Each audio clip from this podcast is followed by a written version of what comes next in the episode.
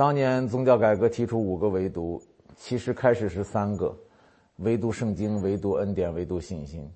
唯独圣经是针对教皇的权威，唯独恩典是针对那个律法主义，呃，唯独信心呢是针对天主教里边那个按行为称义、卖赎罪券啊什么都是这个东西。那么后来加尔文又加了两个，一个唯独基督，一个唯独神的荣耀。所以这五个唯独当时提出来又是有当时的背景哈。那么今天看起来呢，这个情形大不一样。好像我们要从信仰的全局来看，五个唯独之间也有一个关系需要理清。按照逻辑，唯独只有一个，啊，五个唯独哪里还有唯独呢？就像比赛中五个第一哪有第一呀？所以从大的视野、以整全的眼光来看，五个唯独中，最终真正的唯独只有一个，就是唯独基督，其他的四个是不能跟基督相提并论的。不在一个层面上，就是不是一个水平的东西。耶稣基督是神呐，你怎么能拿神的荣耀、神的恩典来跟神本身比呢？耶稣基督他是道，有了他就有一切，没有他就没有一切。所以其他四个唯独啊，都可以归结到唯独基督。比如圣经是给他做见证的嘛，你唯独圣经，你唯独来唯独去，他是给耶稣做见证的。恩典是从耶稣基督来的，信心是他给我们创始成终的，啊，神的荣耀也是在他身上。在最后祷告的时候，他说：“父啊，愿你显出你的荣耀来。”父就说：“我已经荣耀了，我还要再荣耀。”那这是指着他的爱子耶稣基督说的，特别是十字架的荣耀。我们今天看起来是很明确了啊，这五个唯独，呃，只有一个是真正的唯独。就从全局的眼光来看的话，就是耶稣基督。保罗说他只知道耶稣基督，并他钉十字架。这句话很核心、很要害，啊，只是呢，无论在神学研究中还是在信仰实践上，很多人并不理会这话，很多人高举这话，口口声声的就是这话，但是实际上在神学研究中，在信仰生活中，并不理会这话。你只知道耶稣钉十字架吗？我们知道的东西太多了，现在知道很多很多东西，其中包括耶稣基督并他钉十字架，而不是只知道这一点。OK，这是我要讲的，从五个唯独到唯独耶稣，我简单再重复一下，再概括一下。那么还有一点，我也要重复一下，概括一下，就是三位一体与唯独耶稣，圣父、圣子、圣灵。你为什么光强调耶稣，唯独耶稣？你为什么不说唯独圣灵？为什么不说唯独天赋？为什么呢？其实道理很简单哈，只有耶稣在人间，我们看得见、摸得着，可吃可喝，可听可效法，是不是？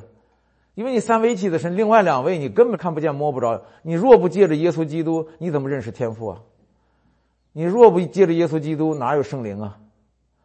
是吧？这都是因着耶稣基督来的。耶稣基督是那个入口。耶稣说：“我是门。”这个讲的很清楚。门里面很多宝贝，但是耶稣说：“我是门，我是道路。若不借着我，没有人能到父那里去。”他是这么讲的。所以说，唯独耶稣是这个意思，不是说上帝只是这么一个人而已。那上帝大得很呐，整个宇宙都是他造的，而且他在宇宙背后的背后的背后，啊！但是对我们人类来说，我们可以看见的上帝就是这一位，啊，就是借着耶稣看见的，不借着他没法看见，不借着他不能拯救，不借着他没法与上帝合而为一，都是借着他，圣父、圣子、圣灵，啊，圣子是认识圣父和圣灵的那个入门，是我们借着他认识神，神呢也是借着他来认识我们。所以将来呃见耶稣面的时候，他会说：“我认识你们，或者说我不认识你们。”这个至关重要。呃，我前几天见那个老基督徒，他也是跟我讲这个道理。他说：“你动不动我们就说我认识耶稣，我相信耶稣。问题是耶稣认不认识你？哎，到时候耶稣说我不认识你们，你们这些作恶的人，离开我去吧。啊，你认识耶稣有什么用呢？”什么叫耶稣认识我们呢？就是你真的是像他一样的，听他的话的，是属他的，是属他的羊。你真的跟着他一起吃草、喝水，经过他这个门进出得草吃，而且也认得他的声音。所以，唯独基督是这个意思。圣经那句话说得好，他是神本体的真相，就是说神的本体我们根本看不见。是借着这个真相看见神的本体的，有形有体的，这个居住在它里面。结果耶稣把它活出来了，这就是唯独耶稣的意思，就是唯独耶稣才能看见上帝，才能认识上帝，才能进入上帝。有很长一段时间，晚上我太太女儿睡了以后，我自己一个人到那个客厅里，在黑暗中灵修祷告。每次祷告的时候，我记得我当时哈。很怪，就有一个冲动，天父啊，我想见你，我想见你。当时你在灵里边感觉到他同在，他就是不出来。有时候一缕月光从窗户上照进来，我就说：“天父，这是你吗？”就是一直求要见他的面，但是始终没见过。后来呢，神也没有给我什么神迹启示、特别的意象，告诉我耶稣就是我的像。但是呢，我是在读经。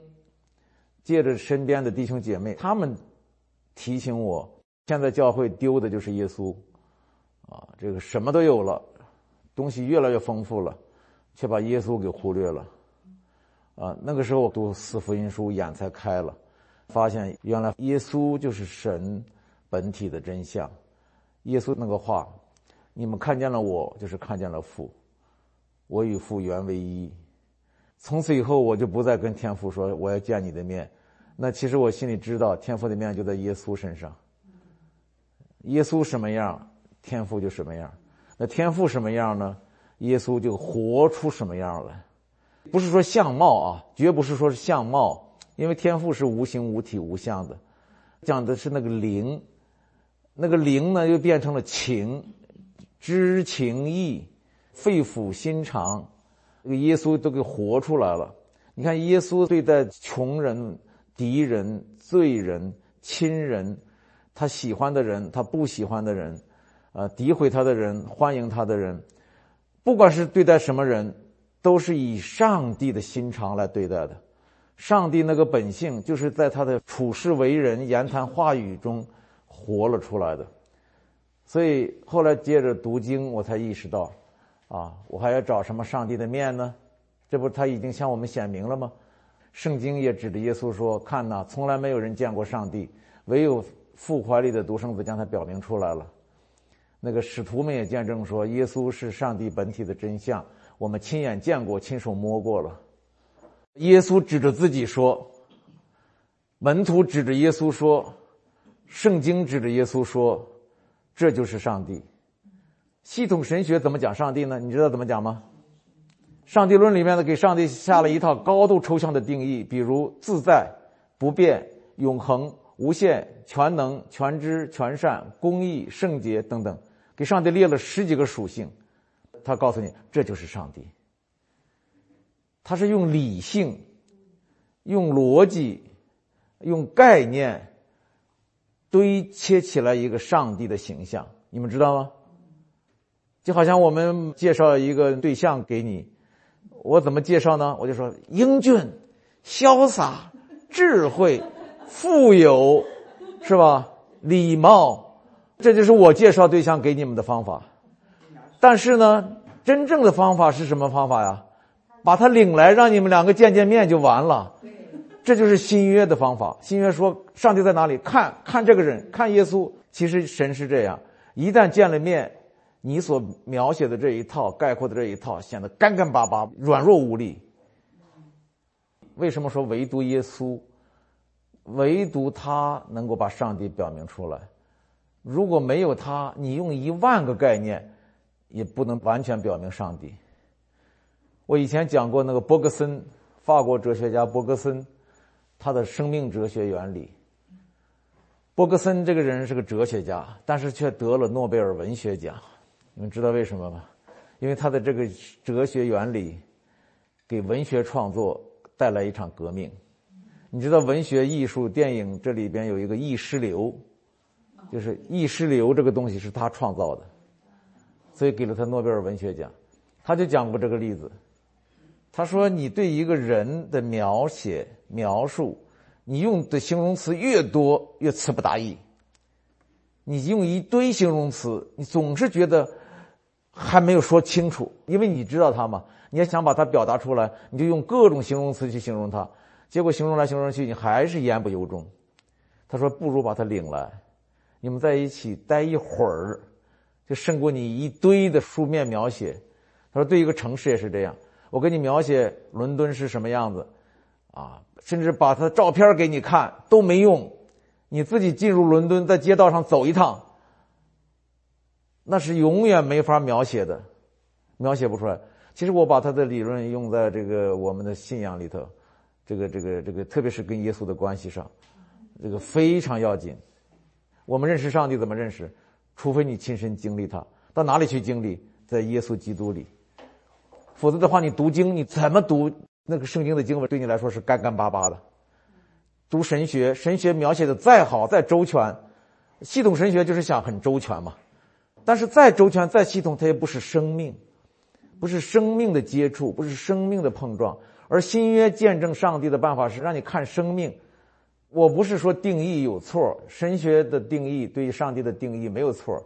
我只是说新约圣经啊，不是用这种办法来定义上帝的，而是用一个生命，就是耶稣来表明上帝的。你注意，圣经用的词儿是表明。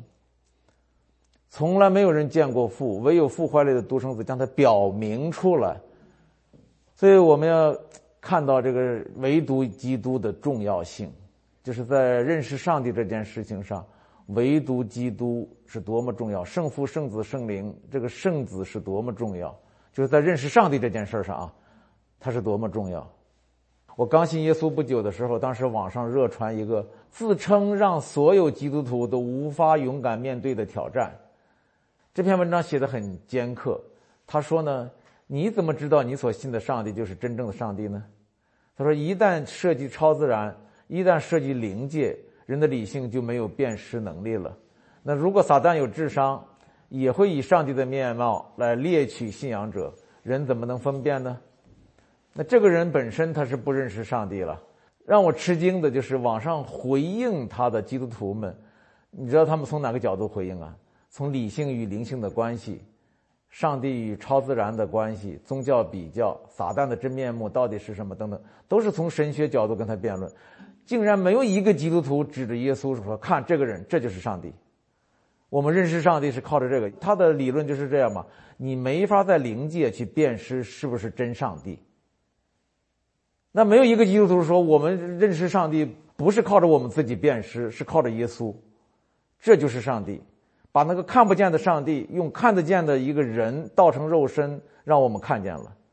我当时信耶稣还不久，我就很吃惊，竟然没有一个人指着耶稣说他活出了只有上帝才有的爱，他说出了只有上帝才说出来的真相，他行出了只有上帝才能行出来的超然大能，所以他就是我们所认识的上帝。没有一个人这样讲。后来我就想，这什么原因？信耶稣时间久了，读了神学院，我就发现原因在哪里？就是基督教啊，本来就没有聚焦到耶稣基督这个焦点上，啊，讲台上就从来不是清清楚楚、利利索索的指着耶稣说：“这就是我们的上帝。”从来没有这么清清楚楚的说过的。啊，我们把旧约的耶和华跟新约的耶稣混的自己都摘不清了。摘不清。举个例子啊，在不少人的眼里，摩西身后的耶和华是个什么形象呢？是手拿着律法书，动不动就定罪惩罚，甚至杀人屠城。很多人眼里，这就是耶和华的形象。啊，耶稣身上的上帝呢，却是满有恩典怜悯，充满了饶恕跟赦免、接纳。到底哪个是上帝的真相？没有一个牧师敢明确的回答说耶稣才是，因为他不敢碰旧约。从来没有人见过父，唯有耶稣基督将他表明出来。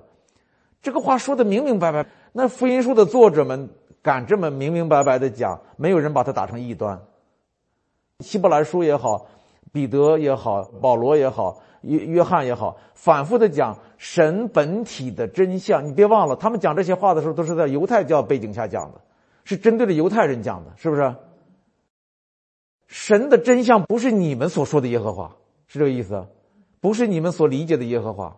神本体的真相是耶稣基督，神本性的一切丰盛在他里面，从来没有人见过神，唯有耶稣将他表明出来。约翰讲的是最透彻，而耶稣自己讲的呢，也是：你们看见了我，就是看见了神。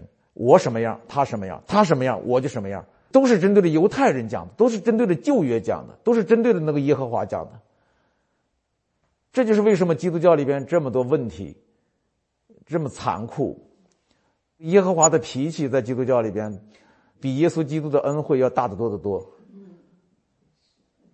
这个问题呢，常常被视为莫道友的问题。旧约的耶和华为什么那么残酷，而耶稣这么慈悲？其实这个问题也是基督徒的问题。基督徒自己没解决，基督徒只是回避了，只是绕过了。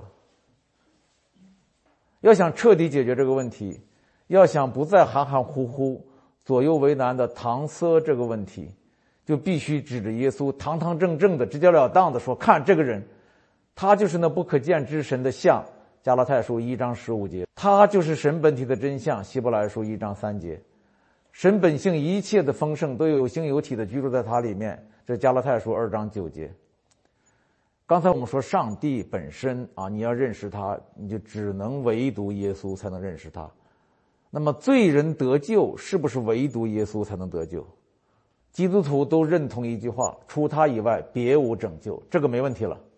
但是在实践上遇到了一个大挑战，就是信耶稣的人依然会犯罪，依然会软弱。那么他们算是得救了吗？如果说得救的含义就是不被定罪，那么我们显然是已经得救了，对吧？不被定罪，这个我们坚信不疑，也很容易理解。不被定罪，在耶稣身上已经完全的表明出来了。但是，怎么解释和解决信徒得救后依然软弱犯罪的问题呢？这个时候，改教的神学家们，就是马丁路德、加尔文他们，想了一个办法。就是把得救跟成圣分开，分成两个阶段。得救是第一步，只要你一信耶稣，就不被定罪了，就得救了。啊，请注意哈，这个得救不包括不再犯罪，只是不再定罪。啊，不再犯罪放在哪里呢？放在第二步，就是成圣的范畴。因信称义，只要你一信，马上得救。进天国不下地狱了，但是接下来你这个慢慢成圣圣洁不犯罪，这个过程是一生之久，而且到死也不一定完得成。无需谈论这个教义合乎不合乎圣经，不谈这个就谈效果，果效一点也不理想。首先，信徒既然第一步因信称义不被定罪稳上天国了，那么第二步成圣不成圣犯罪不犯罪也无关紧要。对很多信徒来说，今天是不是这个状态？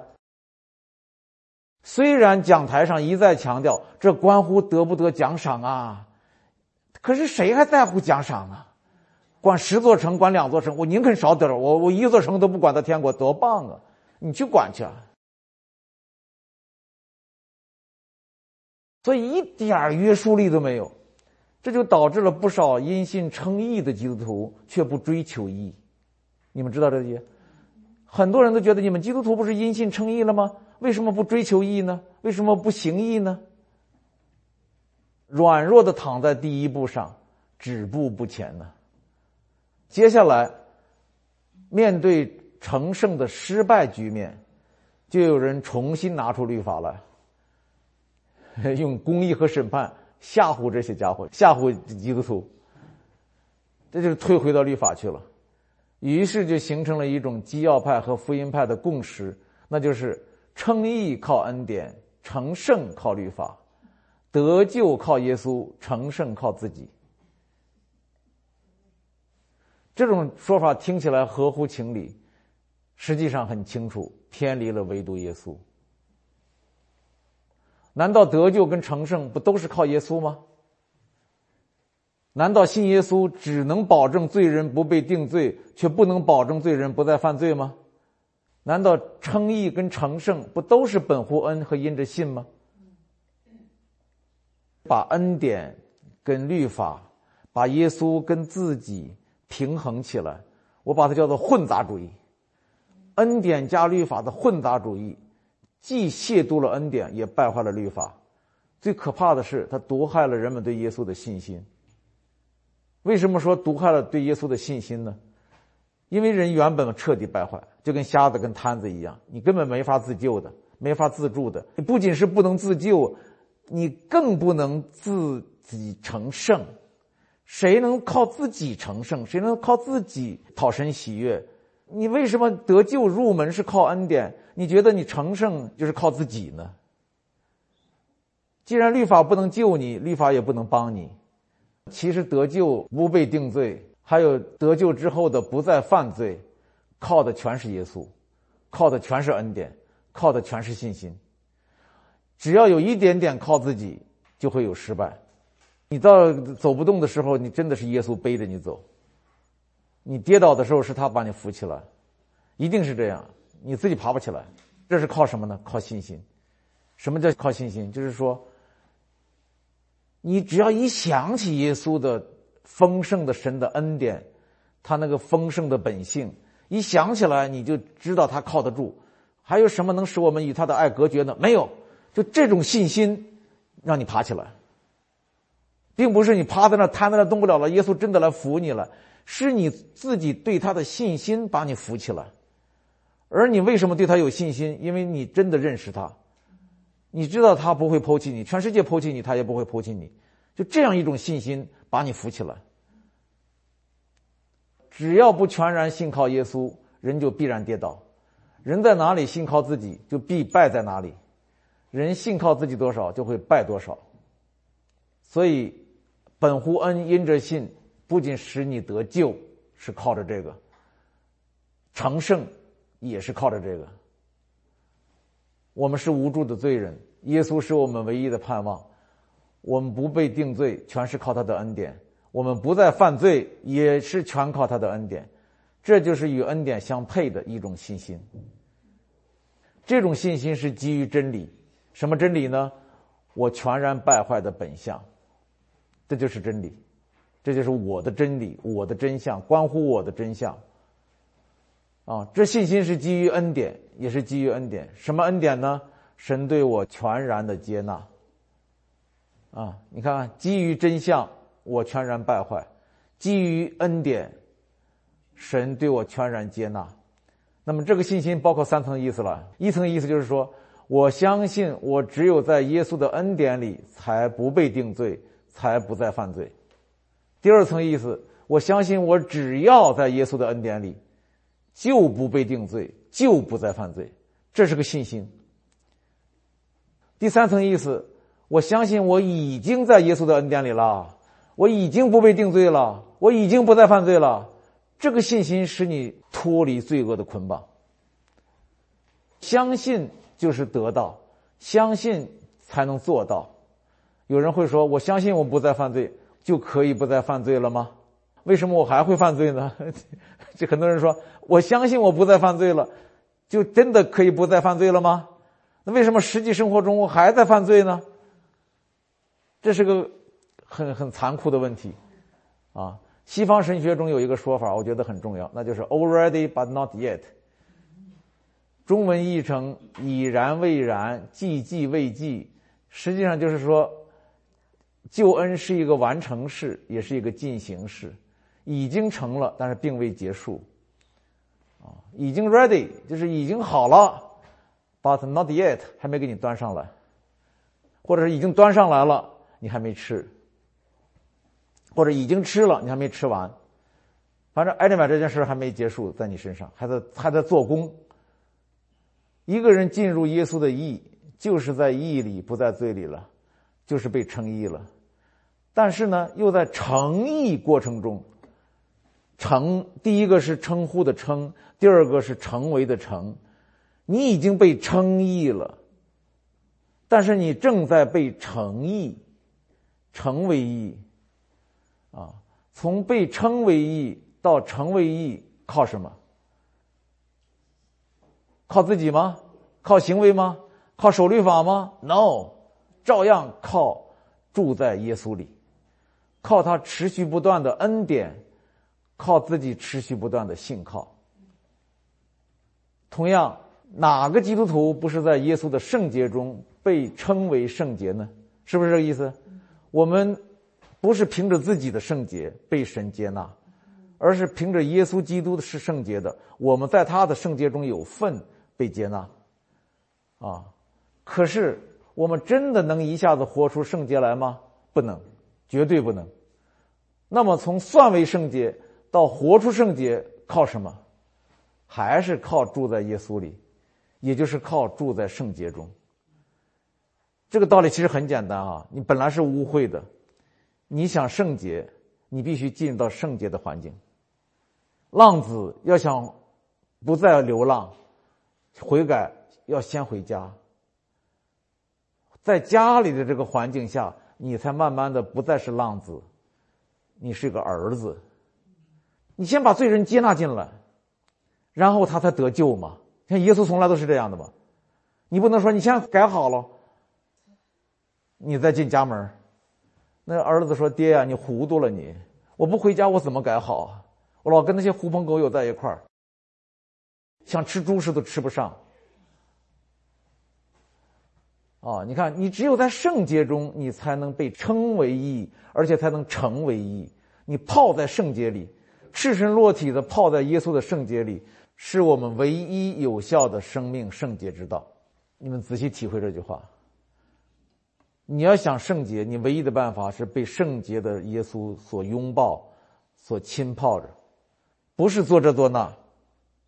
不是守这守那，只要全身心的浸泡在耶稣的生命里面，不出来就是了。千万别出来，你出来，这个世界污泥浊水。每天亲近耶稣，吃喝耶稣，与耶稣同行，揣摩他，默想他，你的心被纯化。跟耶稣在一起的时候，心被纯化，在耶稣基督里完全是一个圣化的环境，圣化的生命。所以呢，从头到尾，罪人的盼望就在于认定耶稣，除他以外，一无所靠，一无所夸，一无所能，一无所有，这就对了。说到底，把复杂的东西破掉，恢复到简单的东西，真难呐。所以像我母亲那样，一开始就没有复杂的东西，一开始就简单，是真好。但是我没办法，我们已经像那个蚕茧一样被。层层的缠住了，你必须一点点破开。耶稣让我们变成小孩子的样式，我们说主啊，你说的容易，难呢。我们都成老头了，怎么能变成小孩儿？我们满脑子知识学问，我们怎么能变得天真无邪？对不对？好，我们一起来祷告。主耶稣啊，我们真心实意的来到你面前，我们敬拜你，因为我们知道。你是从天上道成肉身来到我们面前的神，若不借着你，我们没有人能到天父那里去，我们没有人能认识天父。主耶稣，谢谢你，你不仅是我们得救的盼望，也是我们成圣的盼望。我们不仅得救靠着你，我们的圣洁、我们的成长、我们的生命的成圣，一步也离不开你，离不开你的恩典，离不开你的慈爱，离不开你的怜悯。离不开你的扶持，也离不开你的管教。主啊，谢谢你，谢谢你，你与我们同在，这就是问题的全部。奉耶稣的名祷告，阿门。